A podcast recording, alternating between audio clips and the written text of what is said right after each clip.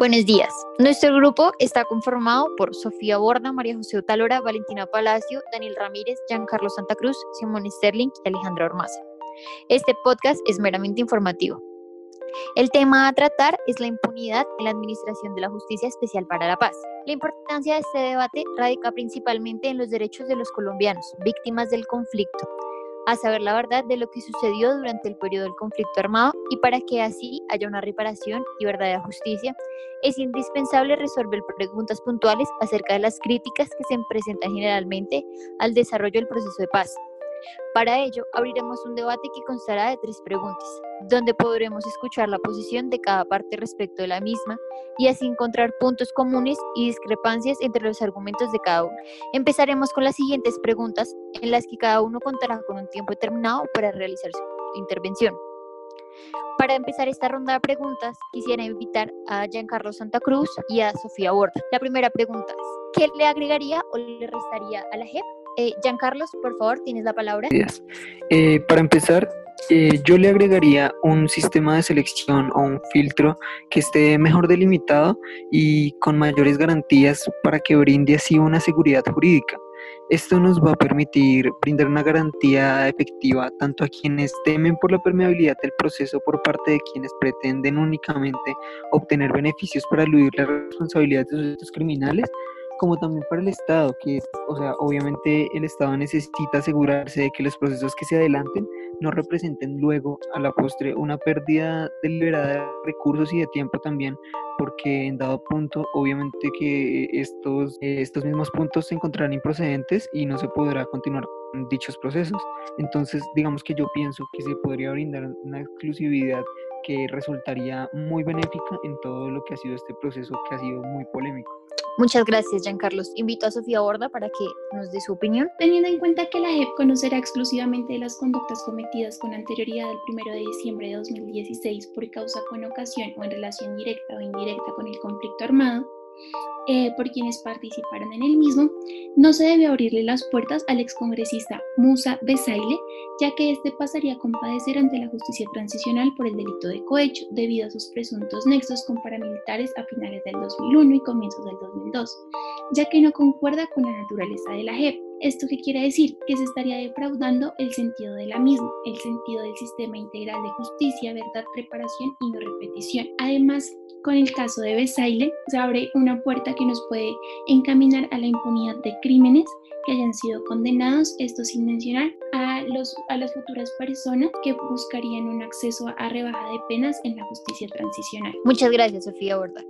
Para la segunda pregunta quisiera invitar a Daniel Ramírez y a Simón Sterling para que respondan esta pregunta que es de gran relevancia para nuestro tema. ¿Considera usted que hay impunidad en la JEP? Invito a Daniel Ramírez para que haga su debida intervención. Eh, sí, así como lo dice Alejandra, eh, pues es, una pregunta bastante densa eh, ya que pues no, no, no podría responderse tal vez en un sí o, un no, y pues es, es, es, es, apropiado tal vez ahondar un poco más, y pues bueno, diré una, una, una posición tal vez bastante personal, y es que pues eh, eh, en la gran mayoría de procesos, pues la, las partes deben ceder como a un cierto pliego de peticiones, pues en, en las que tal vez algunas desistan, algunas partes desistan de de, de, algunas pretensiones y pues también obtengan algunos beneficios, por así decirlo, porque pues entonces no, no, no tendría casi que ningún sentido que, que, un grupo alzado en armas determine abandonar la, la violencia y la guerra, si, si, si esto no, no, no implicaría ningún cambio, el, el, hecho de, pues, de someterse a, a a un proceso de paz. Entonces tal vez eso es lo que la, la, la opinión pública confunde con, con, una impunidad que consideran tal vez absoluta, pero pues en cierto modo creo que lo que se debe comprender es pues que hay que sacrificar peticiones de, de, de, parte y parte. Muchas gracias, Daniel. Simón, ¿tienes la palabra? Eh, muchas gracias, Alejandra. Bueno, pues primero eh, aclarar que, bueno, esto es un mecanismo al cual el pueblo le dijo que no, por lo que se puede entender que el pueblo, o sea, sabe que hay impunidad y el pueblo no lo está aprobando, cosa que quedó clara con el plebiscito. Además, vale la pena recordar que el Tribunal de las FARC es quien se da su propio reglamento, dejando a un lado el artículo sexto de la Constitución, el cual establece claramente que los servidores públicos solo pueden hacer aquello que en la Constitución o la ley expresamente les diga, de manera tal que sin ley no podrán ejecutar nada que previamente no se les haya dicho o asignado por un legislador. Asimismo entendemos que para un proceso de paz ambas partes deben ceder algo, pero asimismo entendemos y podemos preguntarnos qué tan justo se queden en impunidad los asesinatos, los secuestros de policías y soldados, eh, que en muchas ocasiones se encontraban indefensos. También podemos aclarar que quedan en impunidad todos los delitos de lesa humanidad como el secuestro, que contamos con 17.974 casos entre 1998 y solo el 2003. El reclutamiento, los cuales fueron 11.700 niños reclutados y 6.800 mujeres violadas, los carros bomba, la destrucción de 200 municipios. Los mayores responsables de estas atrocidades no van a la cárcel ni a lugares alternativos. Además, se anunciaron sanciones como restricciones de residencia y de movilidad que serán inaplicables porque coincidirían con el ejercicio político de sus actores. La misma justicia internacional denomina simbólicas a estas sanciones. Esta amnistía disfrazada al terrorismo se otorga además sin perdón, sin arrepentimiento, sin que entreguen el dinero al tercer grupo terrorista más rico del mundo para reparar a esas víctimas. Entonces consideramos que hay impunidad. Muchas gracias, Simón. Para complementar con la respuesta a esta importante pregunta, quisiera invitar a Sofía Borda y a Giancarlo Santa Cruz para que den sus respectivas opiniones. Entonces, Sofía, por favor, tienes el uso de la palabra. En esta pregunta me voy a centrar sobre el listado que las FARC le entrega al gobierno nacional. Estas fueron recibidas de buena fe bajo el principio de confianza legítima sin perjuicio de la verificación que realiza el Gobierno Nacional para efectos de su acreditación. La ley estatutaria de la JEP eh, le quita las facultades al gobierno y se las delega a la JEP, específicamente a la sala de amnistía. Esta a su vez se remitirá a la ley 1779 de 2016, eh, en la cual determina que esta lista será recibida y aceptada por el alto comisionado para la paz de buena fe de conformidad con el principio de confianza legítima, eh, sin perjuicio de las verificaciones correspondientes. Eh, el alto comisionado de la paz, para que sea más oportuno y sea más eficiente, crea una comisión interinstitucional donde una de las actividades principales es la verificación de los listados suscritos por los voceros o miembros representantes de los grupos armados organizados al margen de la ley y recibidos de fe por este comisionado para la paz, pero solamente cuando haya lugar a ello y de manera oportuna, por lo cual me planteo la pregunta de cuándo da lugar a que se verifique, por lo que podría concluir que existe un vacío normativo, ya que en ninguna ley se determina cuándo amerita ser revisado y cuándo no. En esta ley se dice que el comité sacará su propio reglamento donde va a establecer los criterios necesarios para la verificación de estas listas, que debe ser aprobado por el alto comisionado para la paz. En este comité eh, vemos cómo se crea el GRAI, que es el Grupo de Análisis de la Información, el cual se va a encargar de manera general sobre los listados, los documentos, los reportes y algunos análisis requeridos para el cumplimiento eh, pues de los objetivos de la JEP. Pero no establece cuáles son estos criterios. Es decir, que se podría dar la posibilidad de que algunas personas que no hacen parte de este el grupo armado quisieran aprovecharse de esta indeterminación em, de la facultad que tiene el alto comisionado. Muchas gracias, Sofía. Giancarlos, tienes la palabra. Para comenzar, pues me gustaría eh, resaltar algo que dijo nuestro compañero Daniel. Y es cierto, o sea, es que para ponerle fin a un proceso, más bien un conflicto de más de 50 años, eh, pues por supuesto que es necesario consensuar eh, digamos, alguna serie de beneficios para aquellos quienes están en disposición de negociar. Es cierto que ellos eh, fueron los principales autores y, quienes más daño causaron a, a, la nación, pero realmente estamos hablando de que si queremos llegar a una paz, eh, ellos no se van a rendir por rendirse, simplemente porque digan, ay, no, déjennos de perseguir, no se van a rendir. Entonces es necesario, sí, como decía mi compañera Daniel, hacer eh, una serie de concesiones que obviamente no deben ir en contravía de lo que dispone nuestra constitución, pero que sí deben responder a un principio, digámoslo así, de, proporcionalidad. Eh, en segundo lugar, eh, me gustaría em, decir que la impunidad, pues, si, si lo ponemos de un modo etimológico, es decir, atendiendo al significado de sus palabras, lo podemos entender como una falta de de sanción a una, a una conducta delictiva, ¿sí? Eh, pero principalmente aquí la pregunta que yo quiero plantear es más o menos cómo podemos juzgar todos estos delitos si ni siquiera conocemos a cuáles son todos los agentes.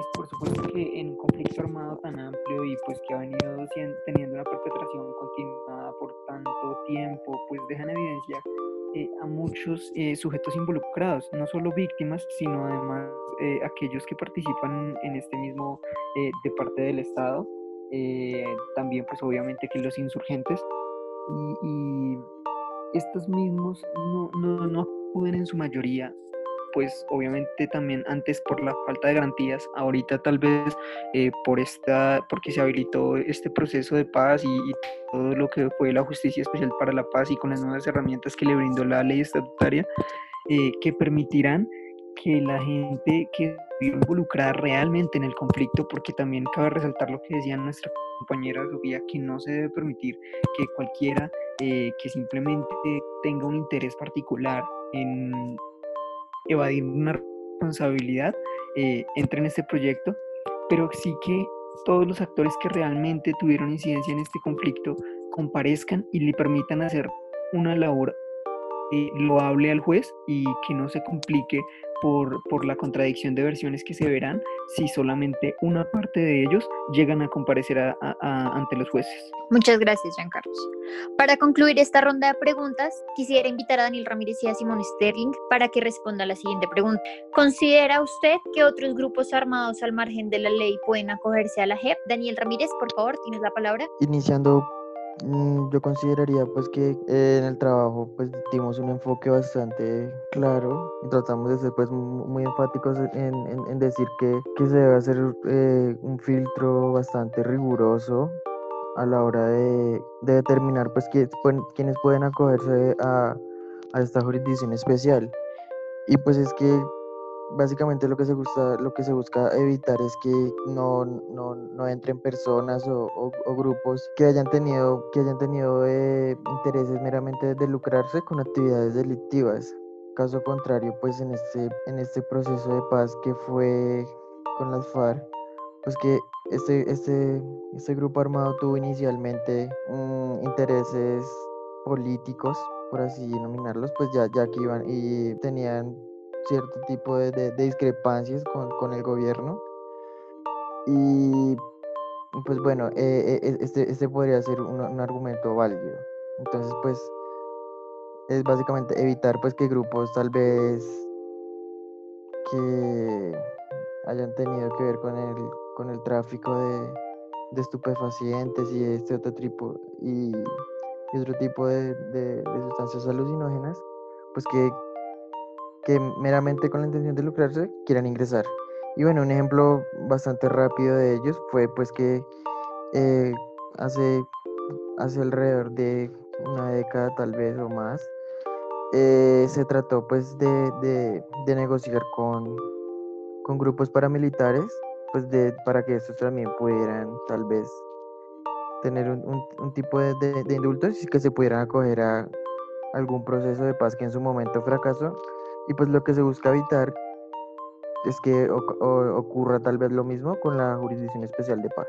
Muchas gracias, Simón. ¿Tienes la palabra? Eh, bueno, pues eh, creo que compartimos un poco eh, la, la, posición al respecto, que sí, consideramos que sí podrían entrar otros grupos, como un ejemplo claro es el, el caso del ELN, pero bajo ciertas circunstancias. Entendemos que primero para entrar a este proceso eh, hay que tener mucha madurez por ambas partes, tanto para, por parte del gobierno como por parte em, del grupo armado. Y sabemos que en este momento el ELN se ha dedicado a tensionar bastante la situación, haciéndola mucho más complicada, haciendo asimismo que el ELN tenga, por así decirlo, la pelota en su campo. ¿A qué me refiero con esto? Es a la disposición. Si el ELN está dispuesto eh, a dejar las armas y de una forma mucho más, más, estricta y regular que, lo, que, las FARC, obviamente el gobierno puede pensar en, en, en, acogerlos a la JEP.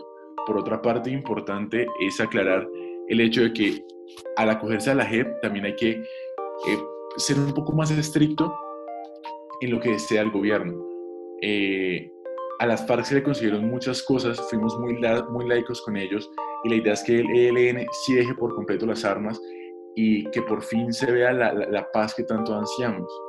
Em, entonces creo que eh, importante es eh, la madurez y más que eso, tal vez ser un poco más estrictos, que el gobierno se ponga un poco más, más, más fuerte y decida poner cartas en el asunto para que el ELN eh, nos lleve tantos beneficios y el, y el, pueblo colombiano sea el más beneficiado porque entendemos que ellos son los que hacen en la mayoría del daño eh, y así llegar a un acuerdo. Pero sí, se puede llegar a un acuerdo y ojalá sea pronto. Muchísimas gracias. Y muchísimas gracias a los participantes por sus intervenciones. A los oyentes los invitamos a complementar la información en el trabajo escrito, el cual tiene un mayor desarrollo del tema. Muchísimas gracias.